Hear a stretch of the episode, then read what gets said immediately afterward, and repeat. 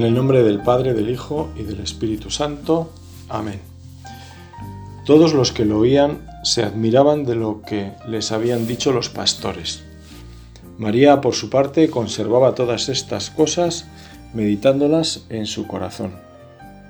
Y se volvieron los pastores dando gloria y alabanza a Dios por todo lo que habían oído y visto, conforme a lo que se les había dicho.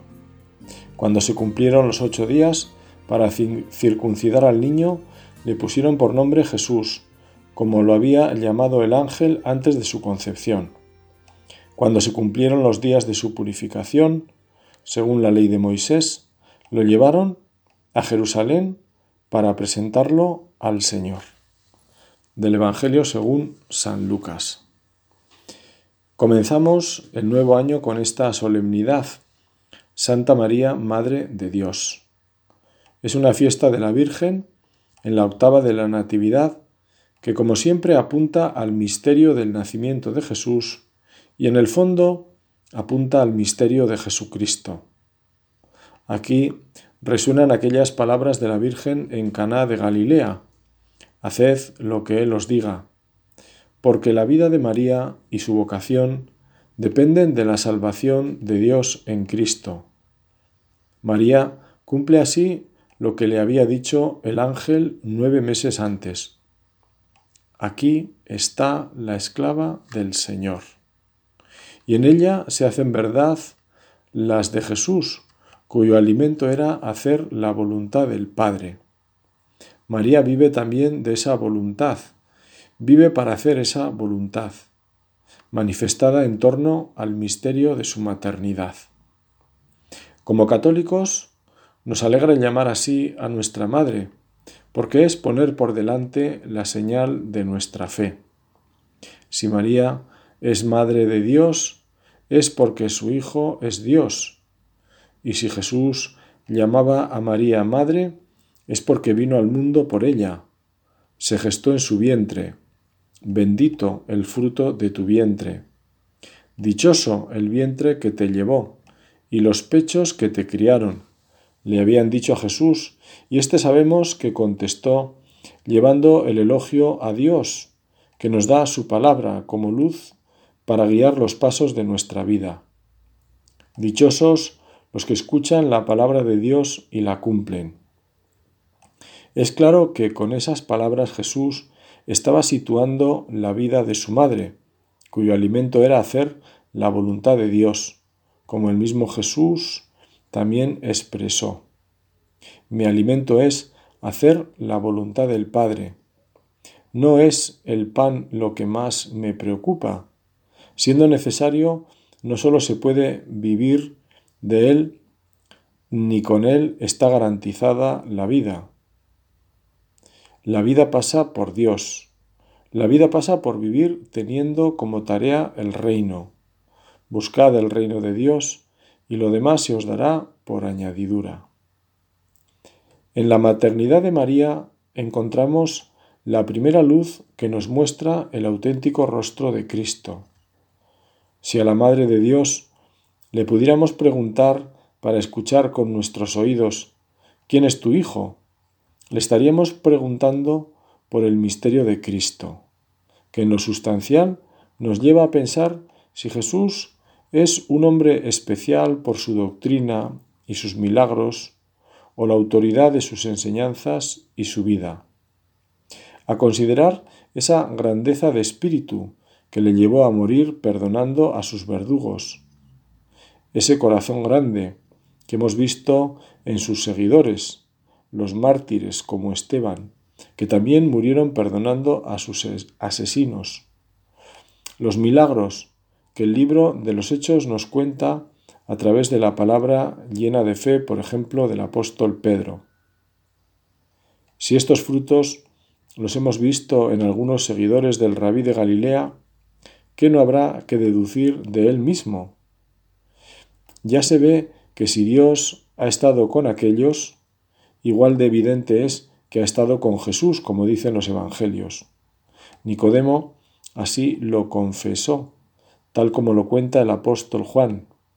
Rabí, Sabemos que has venido de parte de Dios como Maestro, porque nadie puede hacer las señales que tú haces si Dios no está con él. ¿Quién es Jesús? Es lo mismo que decir Jesús es o no es Dios. Y llamar a María Madre de Dios es responder a esta pregunta. Ya en el concilio de Éfeso, en el año 431, la Iglesia así lo reconoció. Así, Madre de Dios es el más antiguo e importante título dogmático de la Virgen, una verdad de fe que todos los cristianos debemos creer.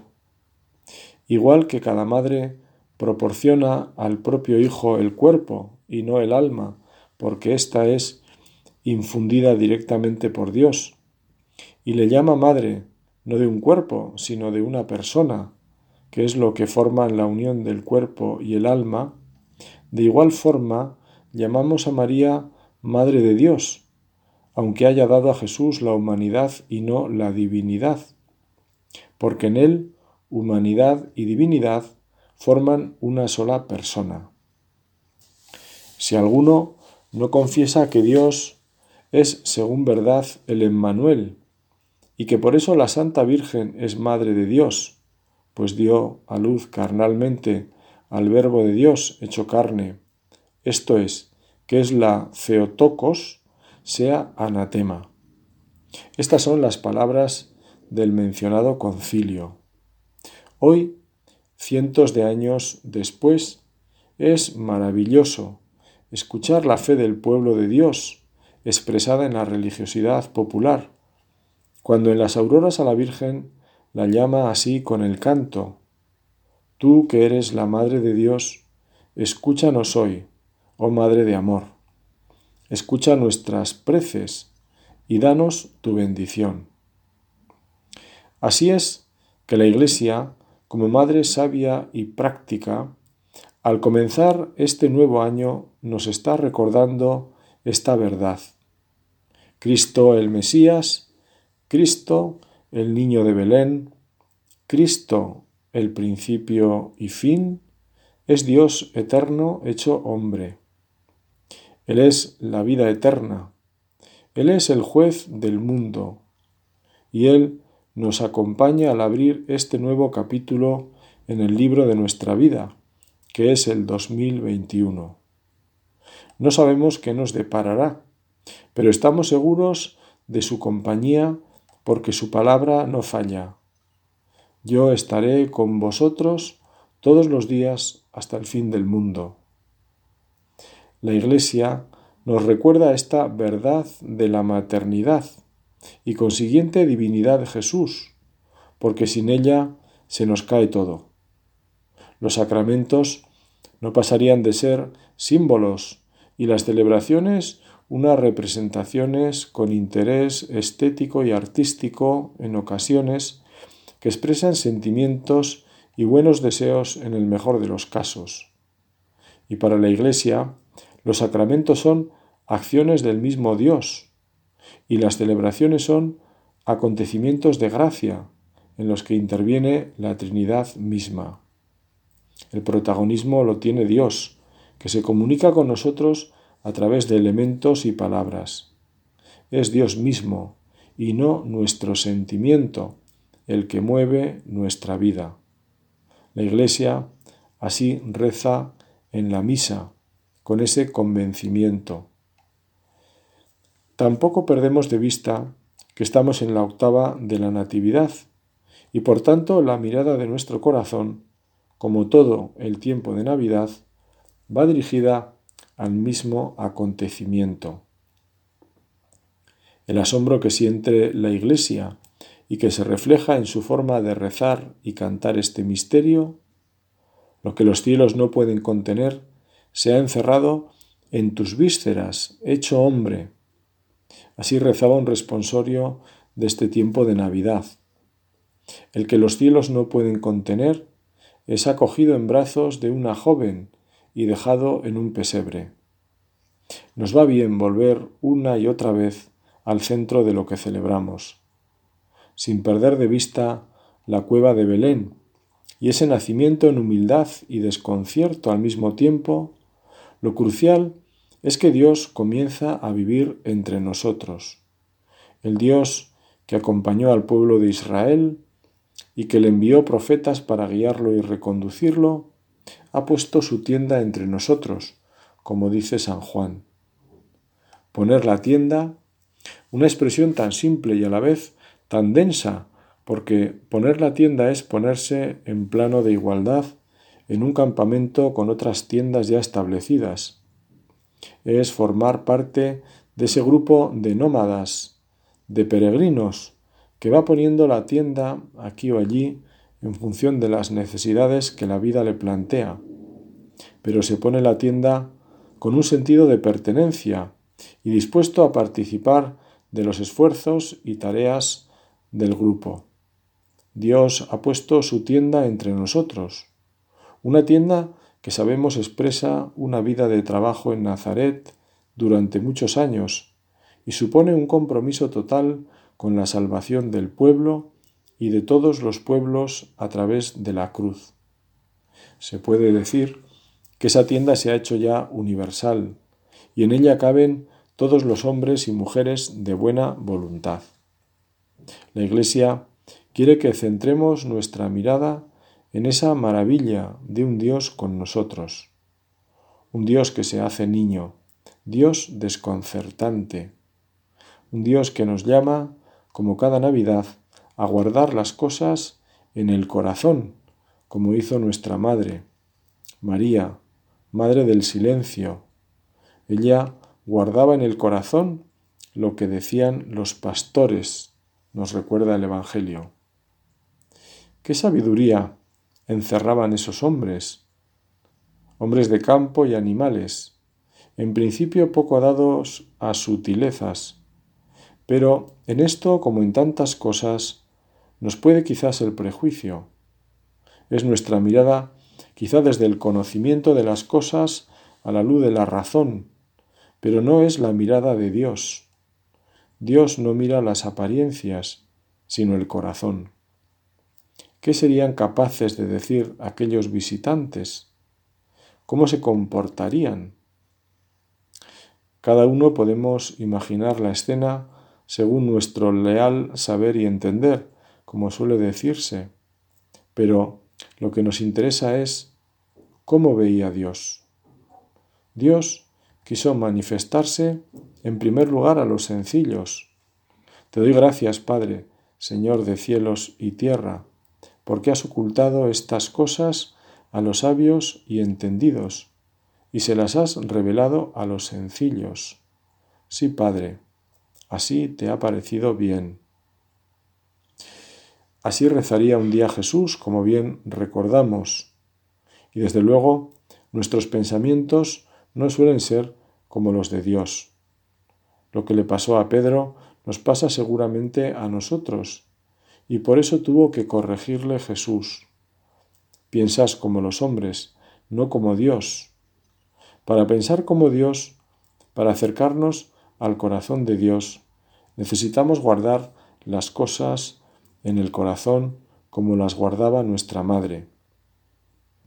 Esto significa, en primer lugar, en mi opinión, ponerlas ante Dios, preguntarme, Dios, ¿qué pensará de esto?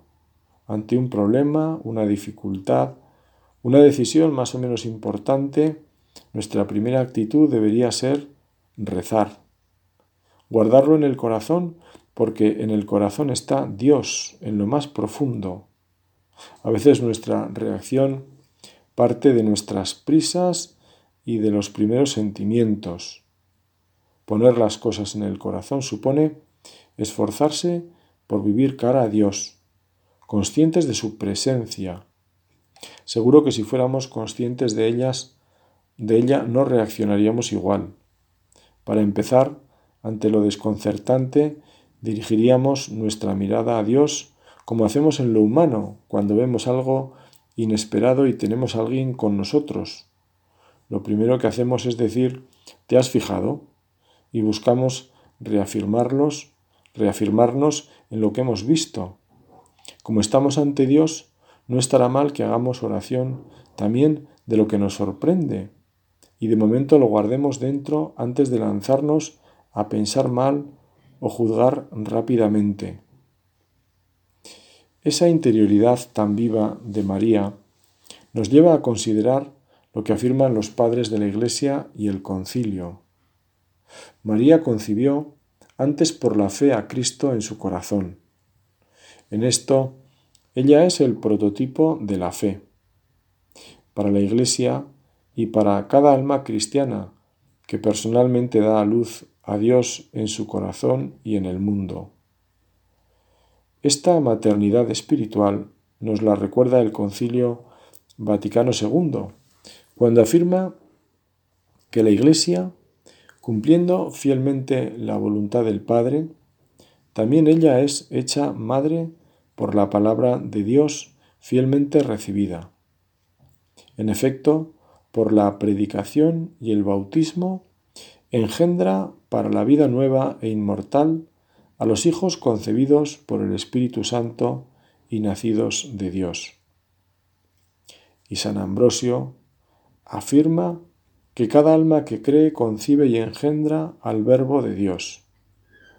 Si según la carne una sola es la Madre de Cristo, según la fe, todas las almas engendran a Cristo cuando acogen la palabra de Dios.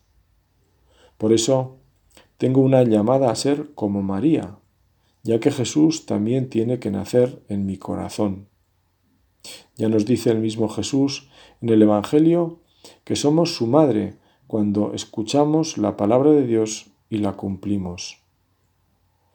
Por tanto, qué responsabilidad la nuestra. Es lo primero que podemos concluir. Hacer presente a Cristo. Somos cristianos porque somos de Cristo en cuanto vivimos de Él. Vivimos injertados como el sarmiento en la vid, y también lo somos en cuanto seguidores suyos. Escuchamos su palabra y procuramos guiarnos por ella. El padre Cantalamesa, el predicador de la Casa Pontificia, advertía de dos riesgos en nuestra gestación de la palabra para dar la luz por las obras, porque ellas deben alumbrar para que así se pueda dar gloria al Padre del cielo. Así brille vuestra luz delante de los hombres, para que vean vuestras acciones buenas y glorifiquen a vuestro Padre que está en los cielos. El primer riesgo es que esa palabra escuchada, acogida, no se ponga en práctica, se formulan propósitos de conversión que después se van olvidando y abandonando a mitad de camino, como el hijo de la parábola que responde a su padre con prontitud, pero luego no hace lo que se había comprometido. El apóstol Santiago hablaba en este sentido de la fe sin obras, una fe muerta. Se cree, pero eso no se nota en la vida. El segundo riesgo consiste en hacer muchas obras, incluso buenas, pero que no proceden del corazón, es decir, del amor a Dios, sino de un encubierto amor propio. Se busca la vanagloria, el interés, la satisfacción que da el cumplir las cosas. Sería tener las obras y no la fe. San Francisco de Asís afirma que somos madres de Cristo cuando lo llevamos en el corazón y en nuestro cuerpo por medio del divino amor y la pura y sincera conciencia. Lo engendramos a través de las obras santas que deben resplandecer ante los demás con el ejemplo.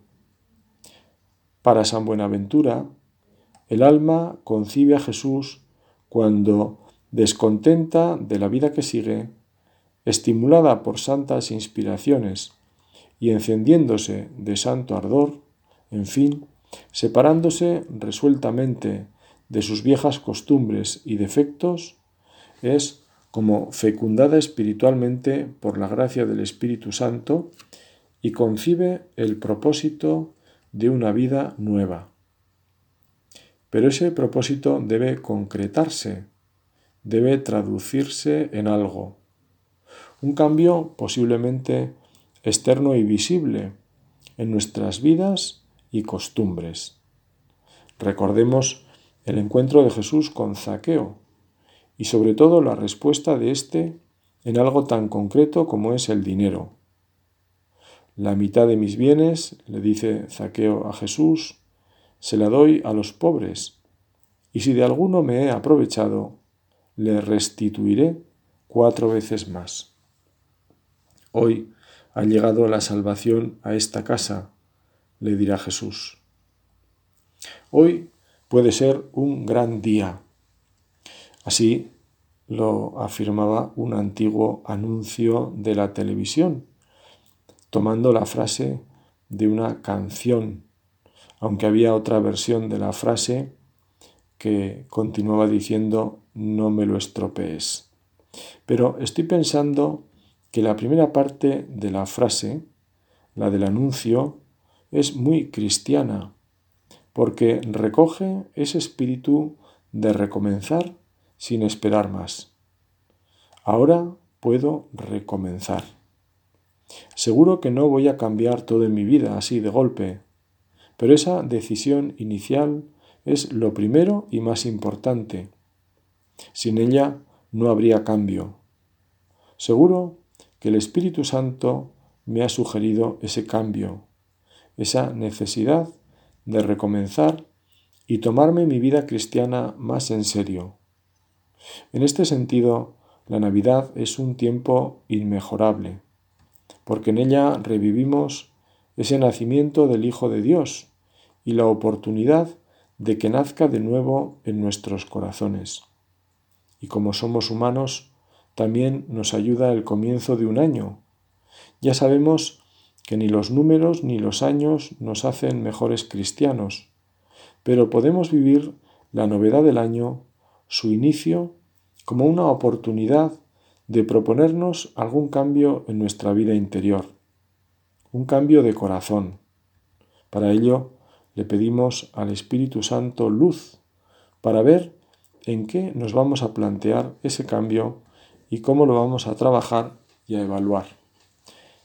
Sin desanimarnos, porque en ese cambio no estamos solos, sino que Dios nos acompaña. Es como participar en una carrera de fondo, porque no lo vamos a conseguir de hoy para mañana. No somos ilusos, porque nos conocemos y sabemos que comenzar sí es sencillo, perseverar ya es más complicado y terminar a veces son pocos los que terminan. En las San Silvestres, esas carreras de fondo que se han puesto de moda el último día del año, y ahí su nombre, los que participan, aunque no estén muy entrenados, comentan que les ayuda a completarlas tanto el público que les ve y les anima, como el número tan elevado de participantes, que les hace sentirse en algo muy especial.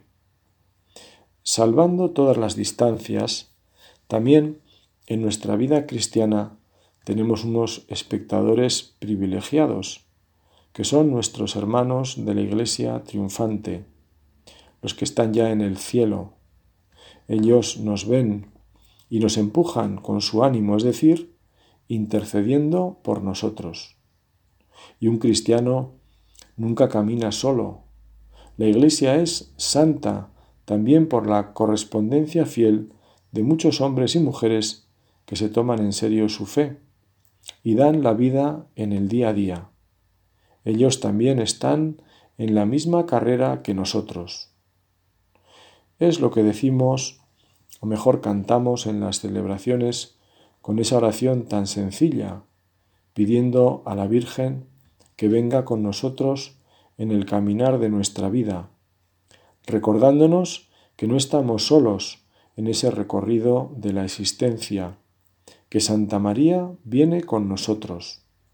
Una madre no abandona nunca a sus hijos. Estamos siempre en su pensamiento y en su corazón.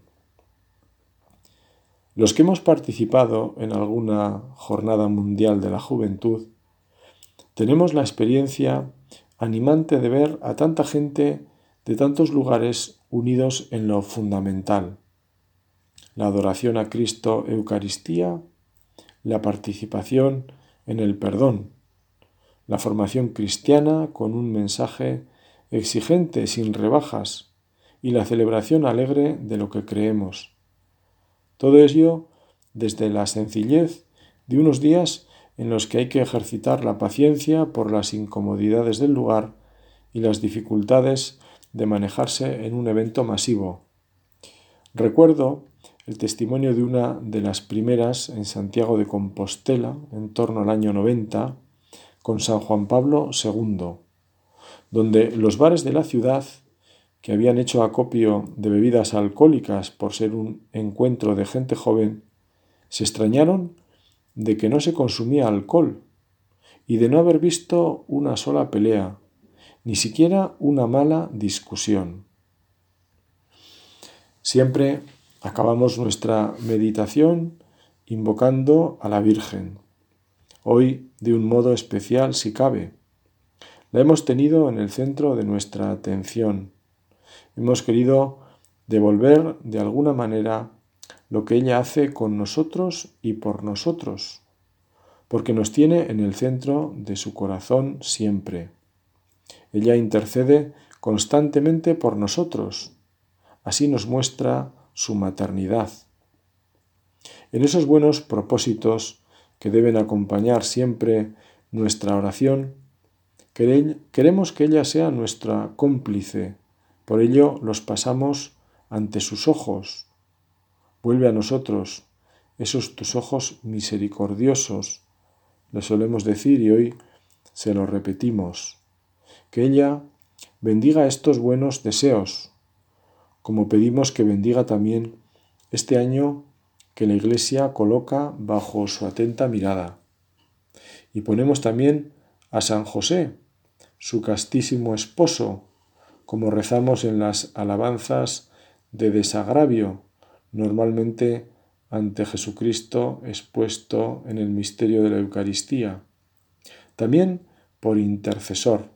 En este año que el Papa Francisco quiere que sea un impulso en nuestra vida cristiana, imitando esa fiel custodia que significa vivir desde la obediencia a Dios.